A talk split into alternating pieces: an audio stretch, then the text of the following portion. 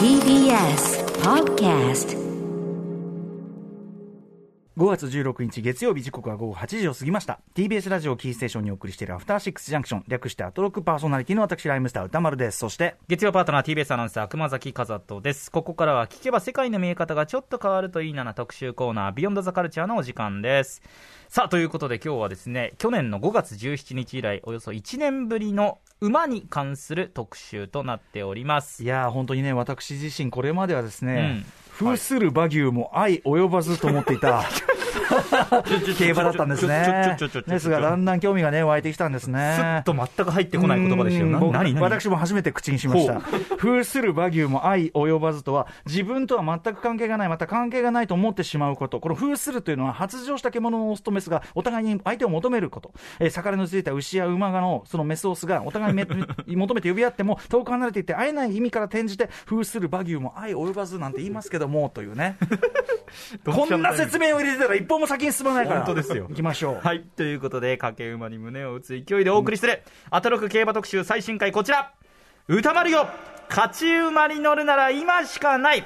日本競馬界最高峰のレースにして社会の映し鏡。日本ダービーを知れば今の世の中もキャッチできるぞ特集。by TBS ラジオ澤田大樹記者はい、勝ち馬もしくは尻馬に乗っていこうということになっております。早速お呼びしましょう。TBS ラジオ澤田大樹記者ですこんばんは。国会の方からかけてまいりました。はい、澤田ですあネクりがとうごタイバシッとざいます。澤田記者さあ、ということで改めて澤田さんのご紹介しておきましょう。はい、TBS ラジオの澤田大樹記者は1983年福島県生まれ荻上チキセッションや金曜の明日のカレッジに出演中です当番組「アフターシックスジャンクション」では高校演劇特集や男子校特集などでもおなじみです、はいで去年澤田記者が POG ペーパーオーナーゲームというですね競馬ゲームの最高峰にして至高の知的遊戯通称 POG の特集をやりました。競走馬の仮想の馬主となりまして1年間の獲得した賞金額で勝敗を競うゲームについて、まあ、我々に叩き込んでくれたということでした、あの私ね、あのまあ、一応ちょっとこう澤田君にチョイスはしていただきましたけど、そのチョイスした中から選んいやで、素晴らしい。いやいやいやいや、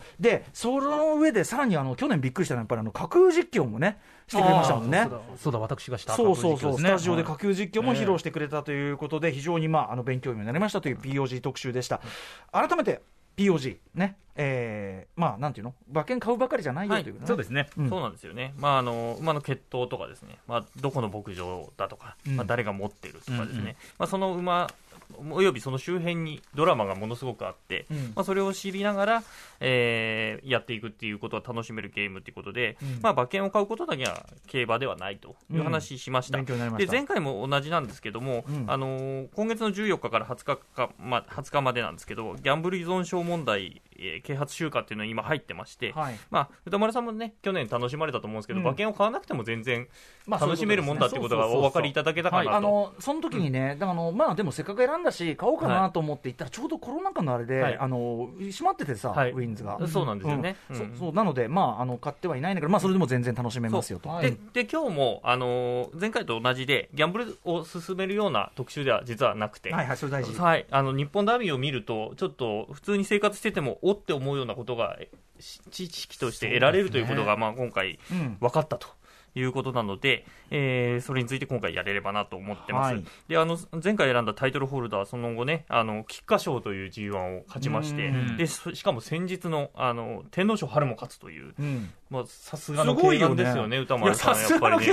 もうそういやあれはすごいですね長距離走らせたらナンバーワンでしょそう、4頭選んだうち、あの G1 勝ったのも2頭しかいない、でしかも2勝してますからね、G1。いやこれすごいことですよ相当すごいです。しかも、菊花賞を勝つという意味っていうのがね、後でまた説明しますけど、これはすごいんですすごいよ。ことなんだで、。さらになんですけど、歌丸さん、やっぱこれは競馬ラッパーなんじゃないかと。競馬ラッパー？競馬ラッパーほうほうほうもう思うようなあの接点を見つけました。もちろんご存知ですよね。いや、もちろんね、ご存知なわけないでしょ。自あれ？身急に言われて。もう競馬ラッパーっていうもう自覚のもと、いやいやいやあやっぱここら辺、やっぱ競馬ラッパーだからこうなるんだなっていうことは、競馬ラッパーいや、自覚はない。結果的にそれはなってる可能性はありますけど、はいちょっと自覚ないです。あの今日放送してますグリーンチャンネルというあの競馬専門チャンネルがあるんですけど、そこで放送されてる「ザ・馬券デュエル」という番組があって、あの TBS ラジオだとカニング竹山さんとかも出られてる番組なんですけど、はいはい。その番組の中で毎週ライムスターのあの b ボーイズムが流れてるんです。え、マジで？はい。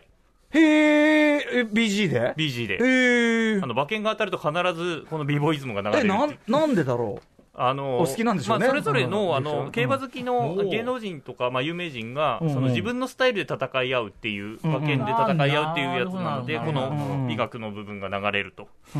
いうことで、もうこれはもう競馬ラッパーと言っても過言ではないと。まあ、まあ、そう。むしろあの競馬好きの中からも認知されてるってことですから。まあね、まあ、澤田君がそう言うんだったら、まあ、あの、古牛、小馬の精神で受け入れようかなと。いう小馬の精神。はい。あの、呼ぶ牛、呼ぶ馬と書いて、古牛、小馬。相手に何を言われても逆らわないこと。おーちゃんとはいすごいですね。なんか確かにしっくりくるワード歌丸さんあの、さっき。から、澤田君の話を半分聞き流しながら、合う、合う言葉はないかな。バジ、豆腐じゃないですか。バジ豆腐。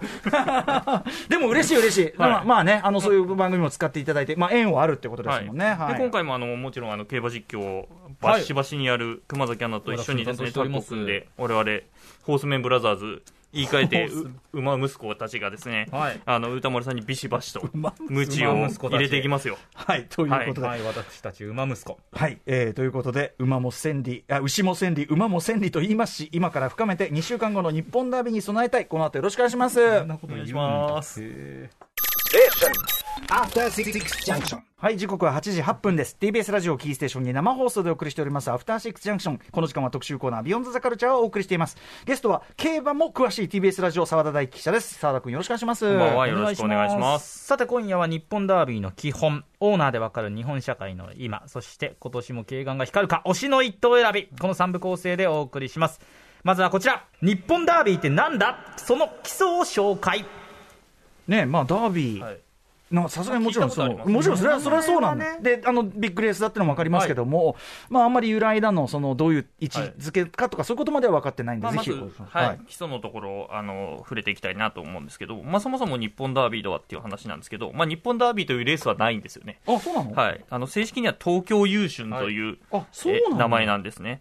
で、日本ダービーというのはあくまでまあ副賞というか俗賞というかですね。ダービーダービー言ってますけどね、戦をつけられたということで、あの、さっき出しました、皐月賞っていうレース、うん。それから菊花賞っていうレースとともに、この三冠競争と呼ばれて、まあ、位が高い、うんうん。でえー賞金が高いレースになっています。で、これ、東京競馬場の、あの、芝の2400メートルをダービーっていう、まあ、距離走るんですけども、はいはい。まあ、これ、そもそもこの、まあ、日本ダービーって言ってますけど、まあ、日本ってつくからには、日本がつかないダービーがあるんですよね。うんうん。はい。ザ・ダービーって呼ばれてる。うん。それはどこの国のもレースだやはり、競馬の本場、はい。イギリス。うん。はい、ん。ご名答です、ははい。いあのイギリスダービー、結構歴史がすごくて、ですね、うん。1780年からやってる、うんうんアメリカ独立戦争の頃ですね、うんうん。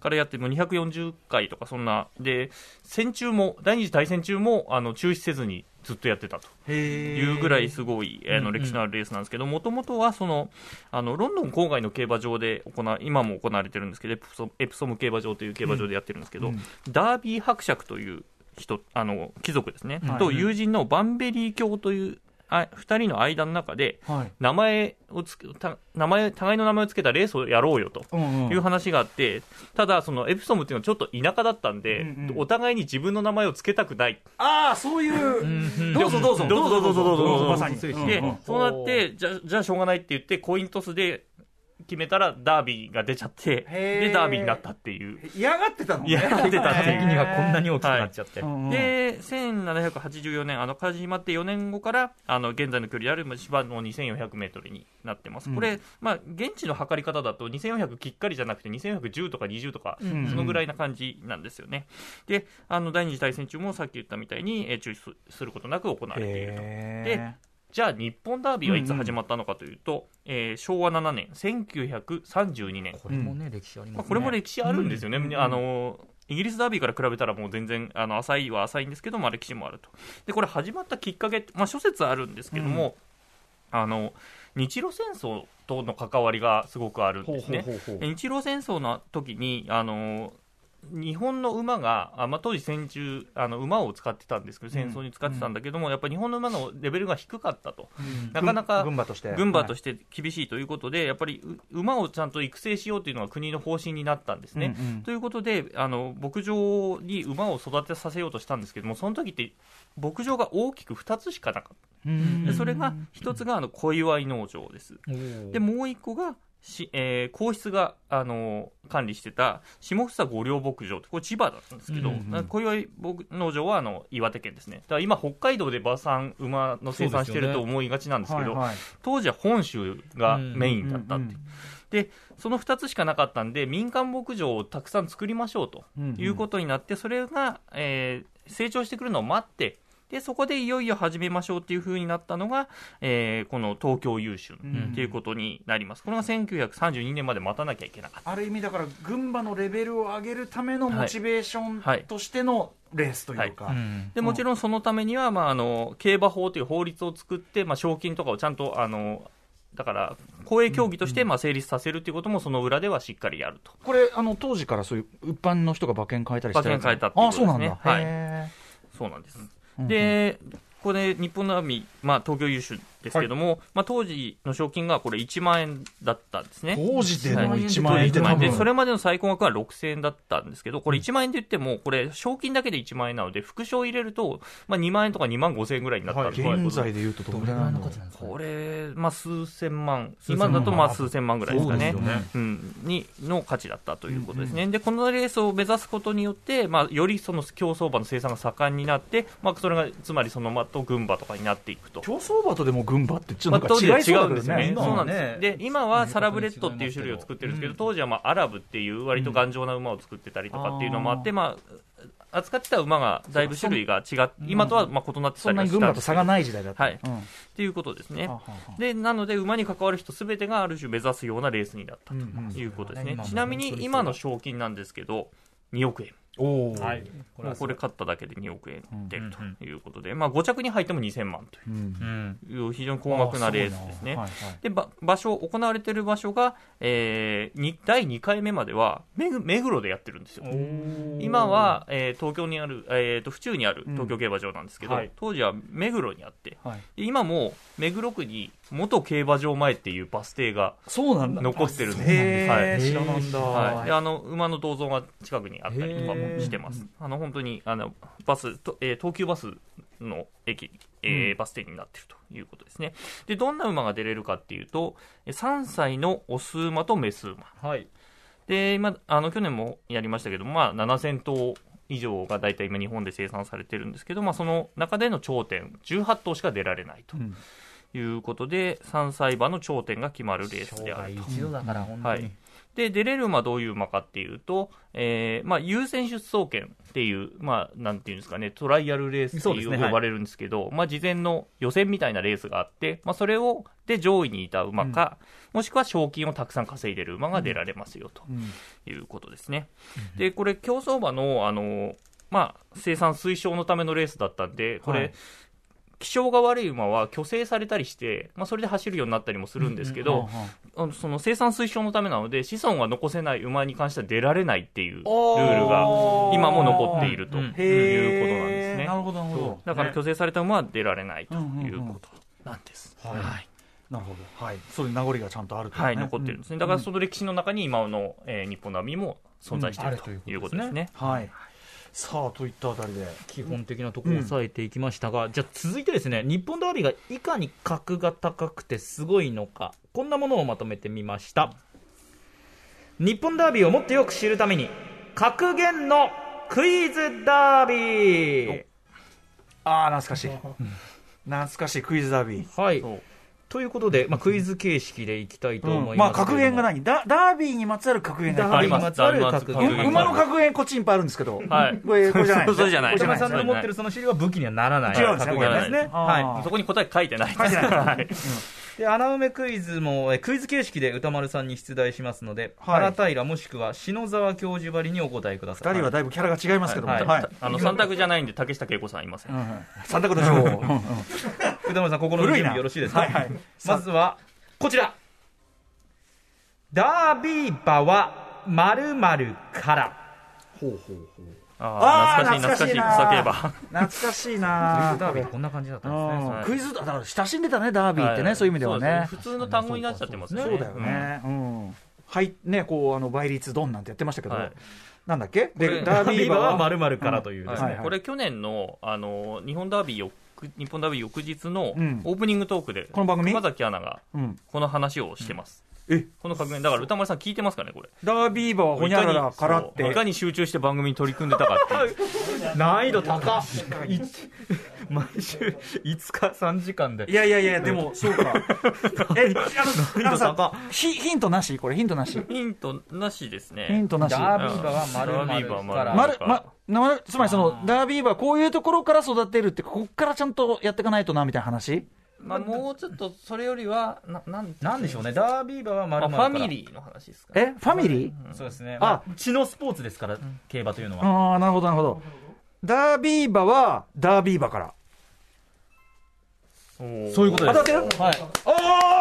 さす。がこれ正解の時はピコピコって出してくれるんですね。たやっぱ集中してる人は違いますねやっぱね。覚えてたわけじゃないっす。まあ競馬ラッパーたるゆえんですねこれはね。まあでも確かに 私の本能がね本能がそれそうしたね。うんうんうん。えうん。ダービー馬はダービー馬から。はいダービー馬からっていうのは、まあ、要するにダービー馬になる馬のお父さんはダービー馬であるっていうことなんですけど、まあ、去年までの過去10年間で日本ダービーの勝ち馬の父馬を見ると、うん。ディープインパクトという馬が7まあ頭、ディープがすごいっはい。でキングカメハメハという馬が2頭、はい。でハーツクライという馬が1頭でディープインパクトとキングカメハメハはダービーを勝っているとはい。いうことで、えー10頭中9頭がダービー馬だからダービー馬の子はダービー馬ああそういうことなんだね、はい。血統がめちゃくちゃでもこれ競馬全般に言えるんじゃないの？だってそんなの。競馬全般に言いますけど、うん。まあけまあ、本当に血統が大事なスポーツではあるんですけれども、うんうんうん。特にまあダービーに関しては、うん。そんぐらい要するにそのなんていうのと本当にトップ中のトップじゃないと勝てねえよみたいな。そうですね、まあそうですね。ままさに去年で私が言ったパターンだと、まあ、皐月賞という前のレースで圧倒的に勝ったエピフ、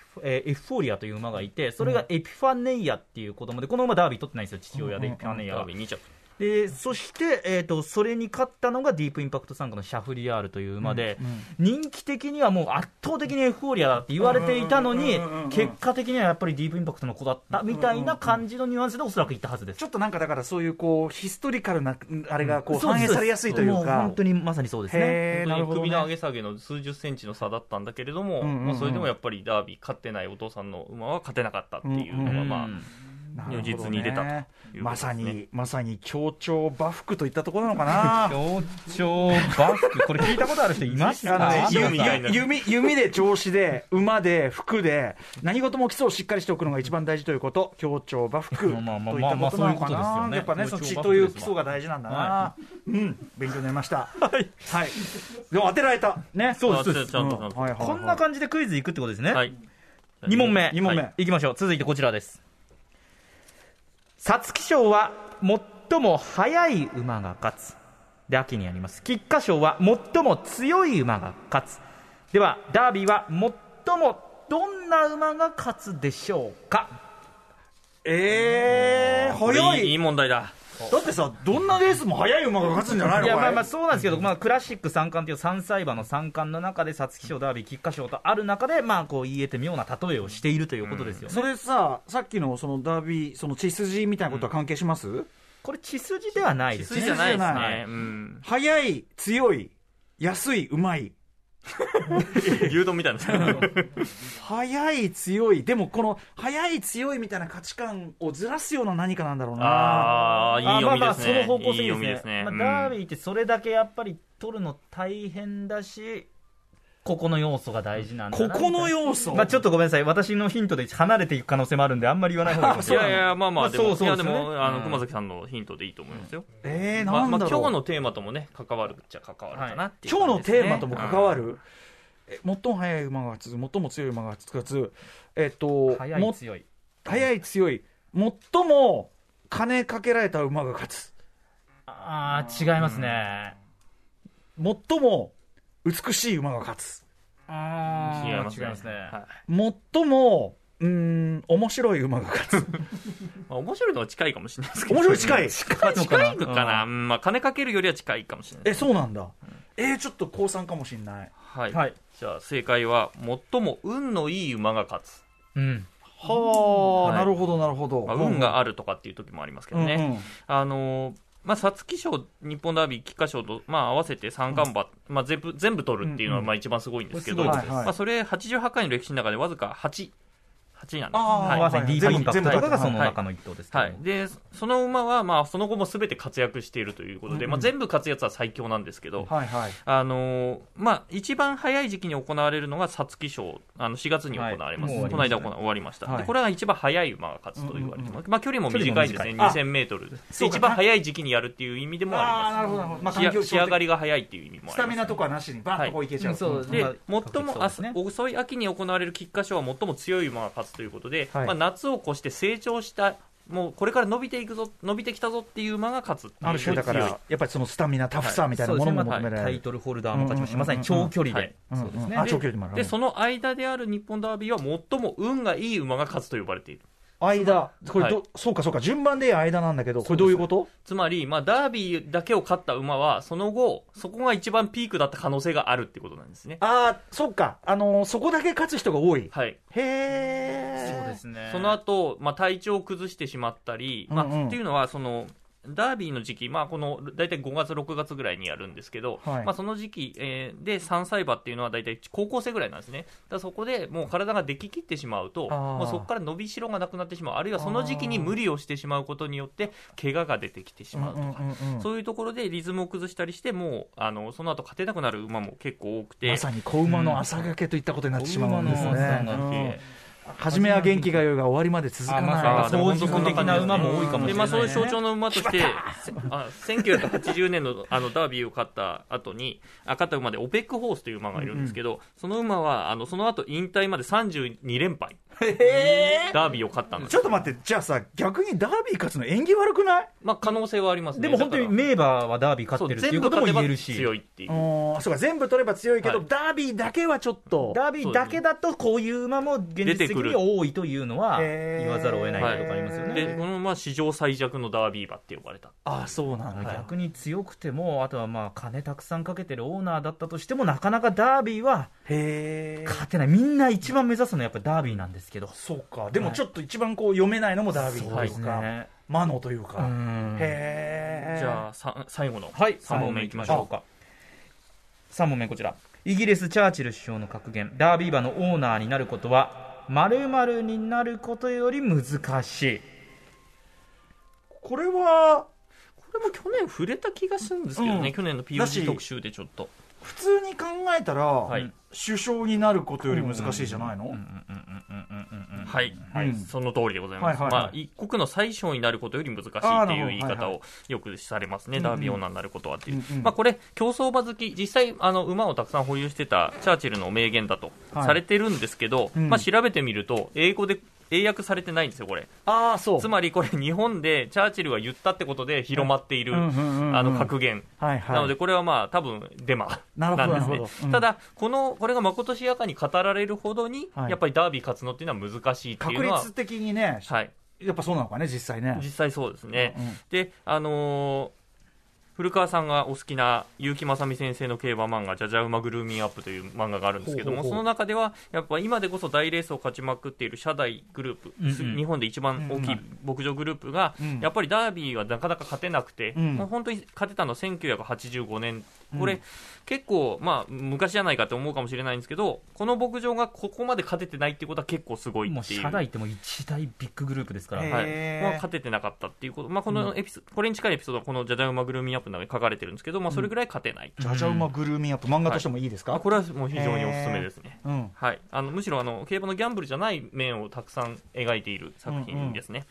でダービーオーナーはつまりその時一番持っている人なんです。持っている。持っている馬を持っているっていうことはつまりその時期一番ついているあるいは自流に乗っている人がダービーオーナーになる。これは経済的にも、ということですね。もっていうことですね。はい。っていうことなんです。さっき、あの、熊崎さんおっしゃったように、金をつぎ込めば勝てるわけではないので、うん。要するに神様というか、あーそういう意味でもね。運っていう意味で持っている、おお金はベースとして絶対あるけど、馬主になるには、ここだけじゃない。絶対あるけど、プラスアルファ、はい。はい。持ってる人みたいな持ってる人ことなのっていうことなんですね。へーはい。なので、その、ダービー馬のオーナーを見見ていくとその時代っていうのは実は見えてくるんじゃないかっていうのが今日の仮説。いくらやっぱ金があってもやっぱり長弁馬服ってことなんだな。長弁馬これ歌丸さんが言うと一回かこう調べるんですけど、ええ漢字で辞書どみたいになってこれはね長弁馬服は長 長い鞭に馬の腹と書いてどんなに大きな力があってもどうすることもできないこと。まあまさにそういうことです、うん。長弁馬服ですって。はいもう二度と使わない可能性がある。はい。さあということで、はい。まさに今澤田記者の話していた内容とリンクする内容です。続いてのトピックいきましょう。こちらです。オーナーを見れば日本社会の今がわかる。まさにさっき言った、はい。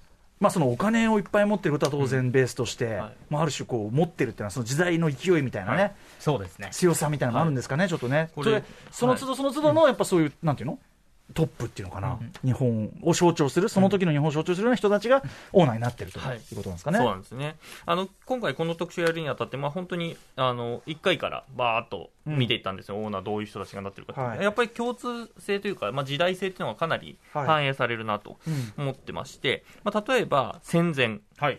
戦前1933年の第2回、兜山という馬を持っていたのは、伊勢丹の社長の前川さんという方ですね。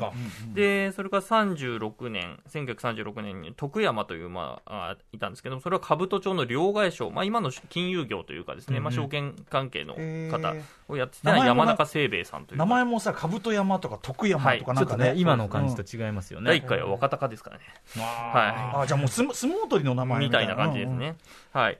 で、その他、ほその他、まあ、戦前とかだとですね、やっぱ海運業とか、まあ、そういうところで、あのー富裕層だった人たちがまあ多かったっていうことですね、うんうんでこれが戦後になるとですねまた変わると戦争を経るとどういう人たちが上がってくるかってことを見ていきたいんですけど1951年時の実るとこれは結構有名な馬で、東京競馬場に銅像があるんですね。でこれをえ持っていたのは大英の社長あの映画会社の大英の社長の永田正一さん、はいはい。はい、うん。永田ラッパでおなじみはい永田正一さんですね。で、1957年の光明治という馬は明治座の社長の新田新作さん。で、途中で亡くなって奥さんの松江さんという方がまあオーナーになるんですけど、うんで、その後、えーこういうエンタメ業界の人ですよね。で、それから1956年白力という馬を持っていたのは、まあ、鉄工業。西製鋼という、まあ、鉄製鉄会社の、うんまあえー西博オーナーということで、まあ、これはやっぱり戦後の,、あの高度経済成長に行くまでの、はい要するにやっぱり鉄鋼とか、はいそういうところの社長さんがやっぱり馬を、ダービー馬を持っている。エンタメと鉄鋼ね。はいはい。これはやっぱ日本のその戦争からの復興の時期と重なっていくってことですね。はい。じゃあ、その後になってくるとバブル。はい。バブル期になるとどうなるかっていうと、地上げ屋さんです。とか不動産とかですね。えーこれ、まあ、ダービーは実際はこの方は取れなかったんですけど、最上興産という、まあ、有名な、はい。うんあ歌間さんご存知ですかはい。はい。の、えー早坂太吉さんという方が、まあ、この方がまあダービーに何度も挑戦して、えーまあ、最終的には勝てなかったんですけれども、やっぱり一時代、あの最上軍団と呼ばれる馬が、えーかなり競馬界を席巻してた時期があったりとか。う、んうん。あとは1990年、アイネス風神という、まあ、これもあの逃げ馬で非常に強かった馬なんですけども、これを持ってたのは自動車部品を扱うメーカーの社長さんで、この後、F1 おー。のスポンサーにもなると。なるほど。ただなんですけども、うん。こう時代なんですね。ええ。バブルってことはまあうん。崩壊するわけですよ崩壊がえええその数年後にやっぱり資金繰りがうまくいかなくて、はい。まあ、馬主を辞めるだけじゃなくて、もう会社が倒産してしまうというようなこともあったりと。なるほど。いうことで、実際そのやっぱ地上げやってた方とかはもうあっという間にいなくなったうんうん。ということですね。いやでもつくづくなんか溺れるものは久しからずといううんいかやねねそんな感じですねなんかね。完全に時代が反映されてくるというか、ねダービーオーナーでその時期の、まあ、空気だったり経済界の動きだったりっていうことが本当に如実に出てくるんだなっていうことがよくわかるはということですね。さあこれちなみに馬主って、はい、まあもちろん大金持ちってことは分かりますけど、は何本ぐらいあればっていうか何本ぐらいかけかけられる人が、はい。おなれるんでしょうか？えー意外と激大金持ち、つまり あのマイクロソフトの社長みたいな、そんなレベルじゃなくても、まあ、当然なれるっていうどれぐらい買うかですよね。まあそうです どれぐらいつぎ込んじゃうかつぎ込めばもう永遠につぎ込めるので、はい、確かに。ちなみに所得で言うと,、えー、と1700万円、年収じゃなくて所得うん、です。で、それが2年、2年連続でなるぐらい。で、かつ資産が7500万。だから大体まあ、なんとなく1億円ぐらいバンと持ってられるような方はなれるかな。おまあ相当なお金持ちですけどね、まあお金持ちですよね。なかなかサラリーマンでは難しいかなれやしないけど、なれやしないけど、まあ、見、見えるっていうかね。見える。そうですね。感じはしますね、姿がね。宝くじバンバン当ててとかっていうのでもまあ、やりようによってはなれるかもしれない。なんちゅう人生だよ。宝くじ当ててどういう人生なんだよ、宝くじバンバン当てて馬の。買うって。どういうこと？めちゃくちゃそれ転がしたお金で運用してみたいな、そういうことはできるかもしれない。うんなるほどね、ははいい、はいはい。でじゃあそのね時代が反映するというのであれば、ここ最近のオーナーの傾向というのはあるんでしょうか、まあ、やっぱり IT 系とか、コンサル系とか、まあ、そういう感じになってるんですけど、まあまずちょっとこの子見ていくのに、この30年をちょっと見ていきたいんですね、ええ。90年代からなんですけども、こう金婚館と呼ばれる人たちがいたんですけど、貧困感金婚館ご存知ですか、わかんない、丸金丸美とは違いますよ。うんうん。はい、うんはい、あの まあはいでもでもその、なんだろうそれの匂いもしますが、まあ、そはいこから引っ掛けてるんですけど、ええ。あのーあるお有名なオーナーの、まあ、頭文字をうん。重ねた、えー言葉でして、金が、えー金子誠さん、去年触れました、あのディープインパクトとかのはいはい。馬主をされている方で、あの電気機器、えー製造大手の図研という会社の、まあ、創業者の方、で金が近藤リーチさん、はい。で解体業の合建という会社の経営者の方。へで、菅が、えー関口房郎さん。この方は結構テレビにもよく出てたので、うんご存知の方もいるかもしれないですけど、この方は、まあ、人材派遣会社を経営されてた方。ーでこの三お三方全員ダービーを勝っている。ええはいえいうことですね。あのえー金子さんが、まあ、ディープインパクトとか、キングカメハメハとか、ワグネリアン、マカヒキで、まあ、この人は4回勝ってるんですけど、金子さんも異常ですね。はいうんうんで、近藤さんは、まあ、アドマイヤベガというので勝ってます。で、菅、菅の関口さんは、不採地コンコルドという、まあ、そしてあの、関口さんがすごいのは、日本だけじゃなくて、アメリ本場アメリカのケンタッキーダービーも勝っているっていう、へー。今のところ唯一ですね、日米のダービーを両方勝ったっていう。にその各国の競馬界のさ、はい。こうなんていうのかレベル差とか、はい。その流儀とか、まあ、そういう違いってあるんですか、あ違いがあります。あの、日本は、アメリカとえイギリスの競馬をガッチャンコしてるスタイルなんですね。うん。つまり、えっ、と、イギリスは芝がメイン。はい。イギリスをはじめとするヨーロッパは芝のレースです。で、一方アメリカはダート、砂のレースになっていて、まあ、その、まあ、両方勝つっていうのはなかなか難しいんですけど、はいいははい。はい。で、え日本は両方あで、ただ日本だ、日本、日本ダービーに関してはイギリスを参考にしているのであ、芝。芝。うんうん、普通はダート普通え、えーと、いや、あアメリカに関してはダート。ダートが主流日本日本日本では。い日本は芝の方が多いです、ね。芝の方ダートのレースもありますので。だから、いいとこ取りをしているというか。両方ある。両方あります。両方だからダートと芝両方のコースがあります。よりだから総合力みたいなのが本当は求められる日本ではってことですか？そうまあ、芝の馬は大体芝に出て、ダートの馬はダートに出たりする。んですけど、だもうそ芝とダートで両方 G1 を取りましたみたいな馬がたまに出てきたりして、はいはい。これはめちゃくちゃすごいなみ二たいな。刀流まさに。そうなんです、まさにんそういうことです。はいはいはいわかりました。で、この金婚館はいが、まあ、なんでこの取り上げるかっていうと、うん。まあ、この今の競馬の流れにつながる流れを作った人たちなんですね。はい。っていうのは、大きな牧場、あの社大グループと呼ばれる社大ファームっていう大きな牧場とノーザンファームという、まあ、これ兄弟が経営してるんですけど、はい。まあ、この大きな牧場の成長とともに、この3人が上がってきたと。うんで、それまでは、牧場と個別で取引をする馬に関して。この馬走りそうっていうのを牧場から紹介されて、じゃあ買いましょうっていう、まあ、旦那衆みたいな感じで、はいはいじゃあお金出すよっていう感じだった。だところが、この1998年から、あの、国際的には、競りが主流だったんですね、つまり市場で取引するっていうことがまあ主流だったんだけど、日本はすごい閉鎖的だったんだけどそれをオープンにしましょうっていう流れが、はい。まあ規制改革の流れと一緒に入ってきて、はい。でつまり今までのあの固定客じゃない人たちも新規参入できるようになってきたわけです。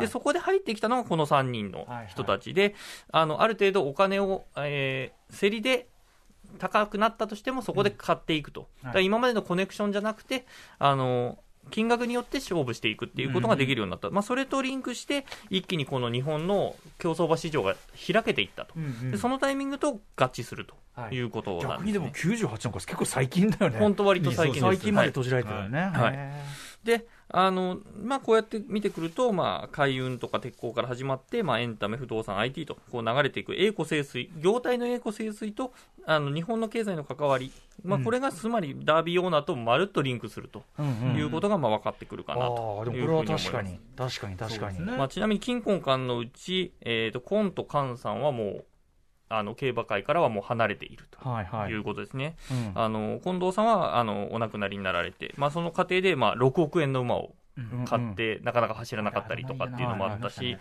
えー関口さんは4.9億円の馬を買って、なかなか走らなかったりっていうことがあって、やっそれあるあぱるですね会社が、うん。えーまあ、近藤さんの会社はまだ全然残ってるんですけど、関口さんに関してはもう、あの、売られてしまった。これ馬主って、はい。もちろんそのだからディープインパクトなのね、うん。それ級だったらいいけど普通な何個も持ってるわけじゃない、はい。まあさん儲かんの？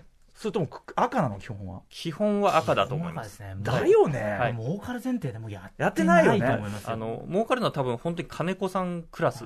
要するにもう本当に目が利きすぎて、当たるみたい。な感じで、はい。あと少ないもう頭数で買ってるあの野球の大魔神佐々木和弘さんあ、佐々木さんはすごいですね。あ。の人はもう本当に馬の運が半端じゃなくて、マジで？複数の G1 馬誕生してますから、そういう人もいることは事実なんですよ。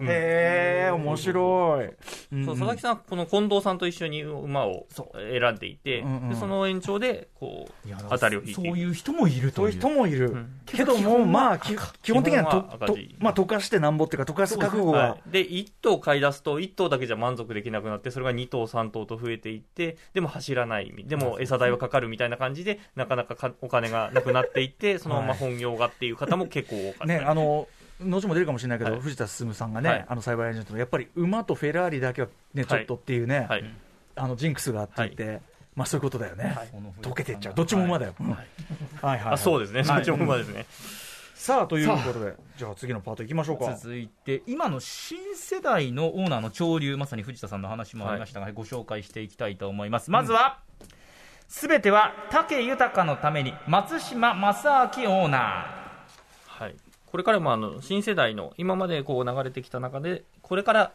伸びてくるはい、であろうオーナーをちょっとご紹介していこうと思います。松島正明さん。はい、松島正明さん。これ、すべては武豊のためにっていう、まあ、うん。武豊騎手っていう、まあ、うんもちろん。もう、ー言わずと競馬知らない人でも知ってる、まあ、スーパースターなんですけど、はい。まあ、その人と親交のある、まあ、京都の自動車ディーラーの社長さんなんですけど、うんうんで、たあの、武豊さんと本当仲良くて、えまあ、趣味武豊みたいな方なんですけど、あの、武豊さんのプロデュースのジムも経営したりとかですね、はい。で、あの、今、一口馬主っていうのが、うんうん。制度が、あまあ、あって、はいはい。まあ、一頭の馬を、まあ、40とかから、まあ、はい。多いのだと数千に分割して、それで、まあ、それこそサラリーマンでも、はい。あの出資して、あの馬を持った気分になれるというの、制度があるんですけど、まあ、そこのクラブを作ったりとかもしている、まあ、今、幅広く事業をしている方です。はい。で、武豊さんで、凱旋門賞、これフランスの最高峰のレースなんですけど、はいはい。それを勝つっていうのを、まあ、競馬の目標にしている。すごいね。まだ日本馬いないですから、凱旋門賞。う馬じゃなくて、はい。ジョッキーの方をはい。押して、武豊ジョッキーで勝つっていう。へで、実際本当に海外で馬を買ってきて、そこに武豊さん乗せて、あの、凱旋門賞出たりとかしてるんで、あの、ワールドワイドな、あの、うん。ことを目指している人で。武さんってもう、だってもう50代ですよねもうベテランですよえジョッキーとしてはありなんですか、そのね、普通のね、プロスポーツだとなかなかあれだけど。いる。のはいますけど、やっぱり第一線でここまで居続けてっていうのは、うん。やっぱり50歳超えて G1 勝つとか普通ないっていううん。レジはいェンドですけど、はいただのレジェンドじゃなくて、現役バリバリのレジェンドみたいなことですよね。でも松島さんはそこね、まだ夢を見続けてでなかなかやっぱり高いお金を払って競りで買うんだけれども活躍はなかなかものすごい活躍っていうのは出なかったんですけど去年初めて、まあ、G 国内で G1 を買って、はい。ドーデュースという馬でうん。買って、で今年あの再来週のダービーにあの、ドーリウスでもはい、目指すという、この松島オーナーはあの今後注目で,で、はい。もう武さんもそうだし、まあ、競馬全体盛り上げたいみたいな気持ちも感じますね、そのはい一口話でこの一口クラブ今年作ったんですけど、相当いい馬を入れているので今年本当伸びてくこれる買っときゃ、今後本当伸びていくわずかであれ、配当は来るんですよね。あ来ます来ます。もちろんもちろん。はい。はいだ大きいレース勝てば金額は増えるとはいいうことですね。ペロリ。はい。では続いていきましょうか、新世代のオーナーこちらですネクストジェネレーション小笹ブラザーズ。はい。ブラザーズということで小笹さんというご兄弟なんですけども、お兄さんの義久さんと、えー弟の智也さんのご兄弟なんですけど、お兄さんは、えー経営コンサルティング会社のリンクモチベーションという、この上場企業ですけども、こちらを経営していると。うんうん。で、セレクトセールで、ここ数年、かなりの良血馬を、えー落札をしています。大きな、日本一大きな競りで、えー落としてて、最初はやっぱりなかなか勝てない時期があったんですけども、今年は調子が良くてですね、鳳凰イクセルという馬と鳳凰アマゾンという馬で、あの、重賞という、まあ、数千万規模の賞金のレースを勝っているとうん。いうことで、今、勢いがあるということですね。で、一方、弟の智也さんなんですけども、はい。この方、ちょっと経歴がちょっと特殊で、あの、プロボクサーだった。で、そこから、あやりながら塗装業から会社を起こしまして、うんうん。で今、ビルとかマンションのリフォーム会社まで成長したオンテックスという会社、あのーデーモン小暮さんが CM に出てる企業なんですけど、まあ、そこを経営しているという方で、で、こう、ご兄弟なんですけど、持ってる、あの、思考する馬が全然違っていて、はい。このと弟の智也さんは日高地方の牧場の馬なんですね、大きな牧場ではなくて、中小の牧場の馬、エリート血統ではない馬を積極的に買っていて、で、それでありながら、去年、テイオケインズという馬で G1 を勝って、で、この間のその、えータイトルホルダーが勝った天皇賞では、テオロイヤルという馬が2着に入っているということで、あだから小笹ブラザーズは2人でやってるんじゃなくて、はい。別個の別個で。活動してなんだ。でしかも弟さん先始めてたはずですね。そうな弟さん、ねしかもそのなんかいわゆる血統馬じゃないのやってるまさによドドバジューガの精神っていうかね。ドバジューガはねえっとおちょっとね字難しいな。あのとにかく才能がない人でも努力をすれば才能のある人に並ぶことができる精神ですね。ドバジューガの精神なんだな。ちょい巻きが今はいはい負けてはいはい、はい。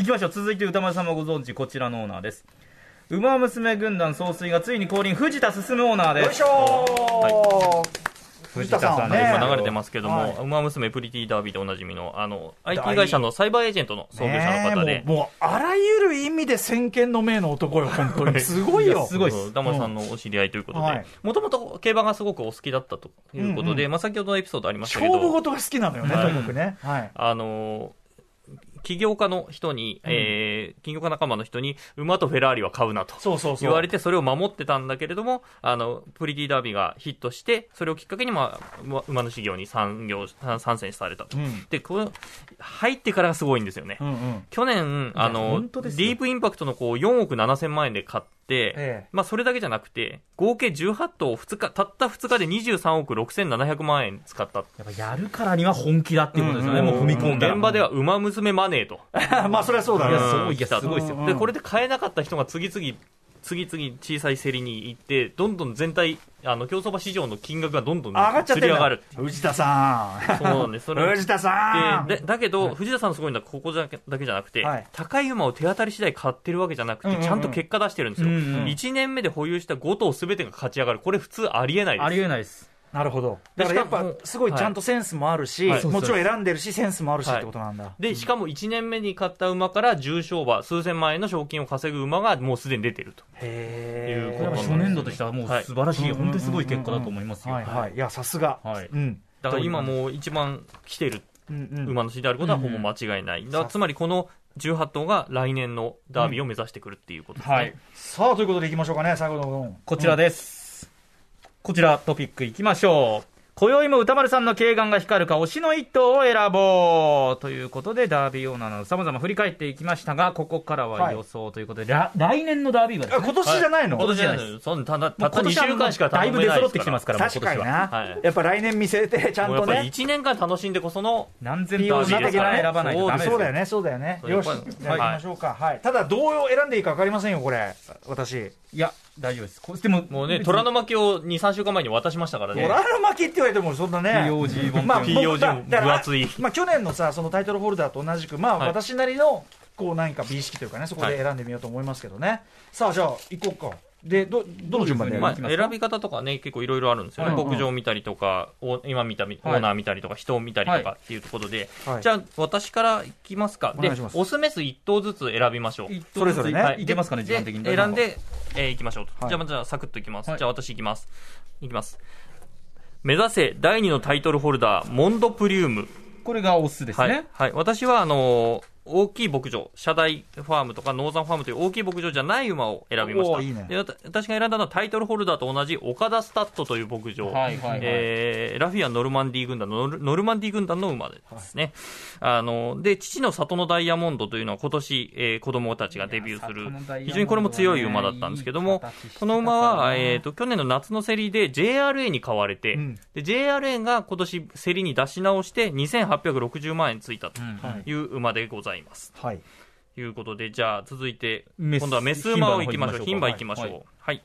小笹ブランド、今年はこの馬だ、帝王レーズン。